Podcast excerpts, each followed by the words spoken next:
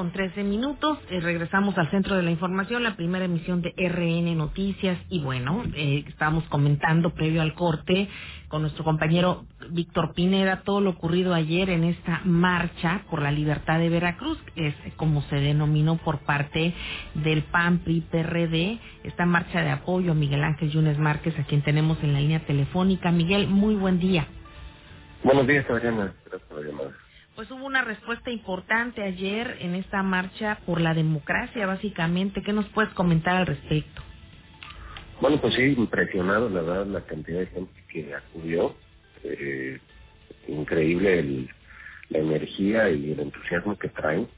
Y bueno, yo fui como invitado y la verdad es que les agradezco mucho las muestras de cariño, de apoyo, de aprecio y pues obviamente esto me, me compromete mucho más a seguir con esta lucha. Es una lucha eh, que ha sido complicada, pero que hay que darla porque los ciudadanos tienen el derecho a opinar, a hablar, a pensar, a exigir, a elegir a sus gobernantes de manera libre, sin que tengan ninguna influencia y sin, sin que tengan ninguna presión por parte de ningún gobierno. Entonces, es una lucha justa, creo que la gente lo está viendo así. Y, y bueno, la verdad es que la respuesta ayer fue, fue espectacular. La verdad yo eh, no, no, nunca pensé que fuera tanta gente, la verdad es que muy contentos de, de, las muestras de cariño, sobre todo con mi esposa Pati y un servidor. Por cierto, Pati, tu esposa, pues ya se ha integrado muy activamente como candidata sustituta, ha, ha iniciado a campaña prácticamente a la par de esta manifestación que se dio este domingo, ha caminado varias colonias de manera intensa. ¿Qué nos puedes comentar?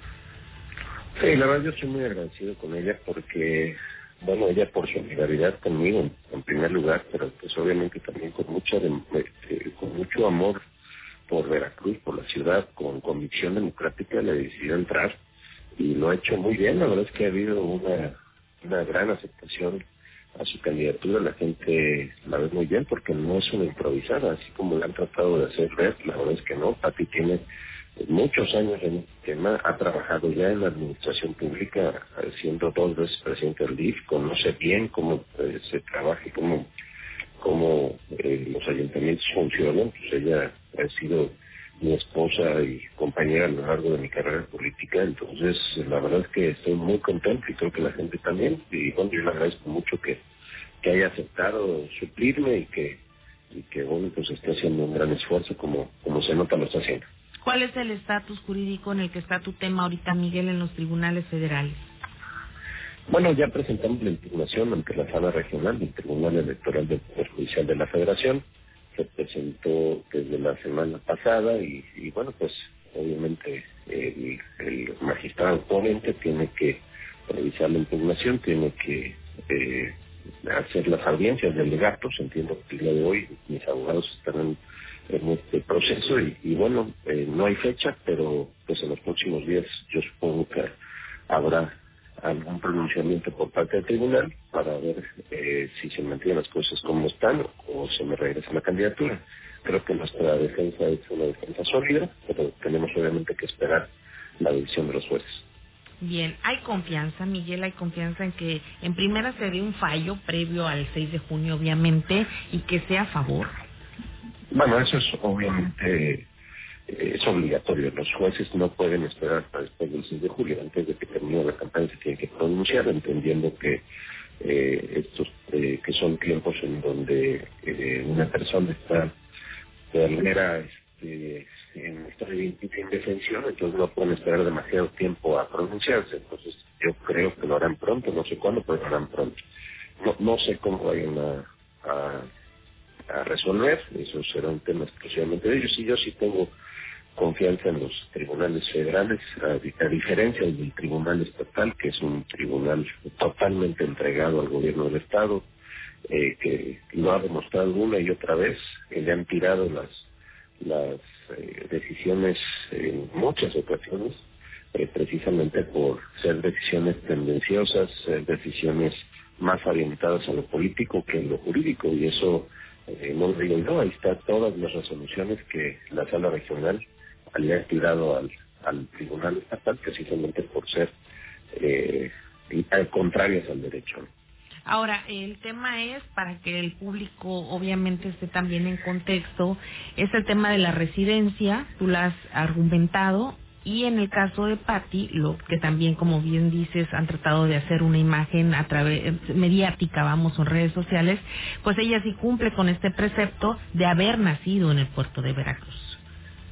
Sí, digo, ahí la verdad los que hablan en popular la candidatura de Pati, pues se nota que no saben absolutamente de derecho, porque uno de los preceptos es haber nacido en el puerto de Veracruz y Pati nació en el puerto de Veracruz, entonces tiene derecho a participar simple y sencillamente por esto. Entonces, eh, no hay absolutamente ninguna base para impugnarla a ella y pues si lo hacen, simple y sencillamente quedará en ridículo, ¿no?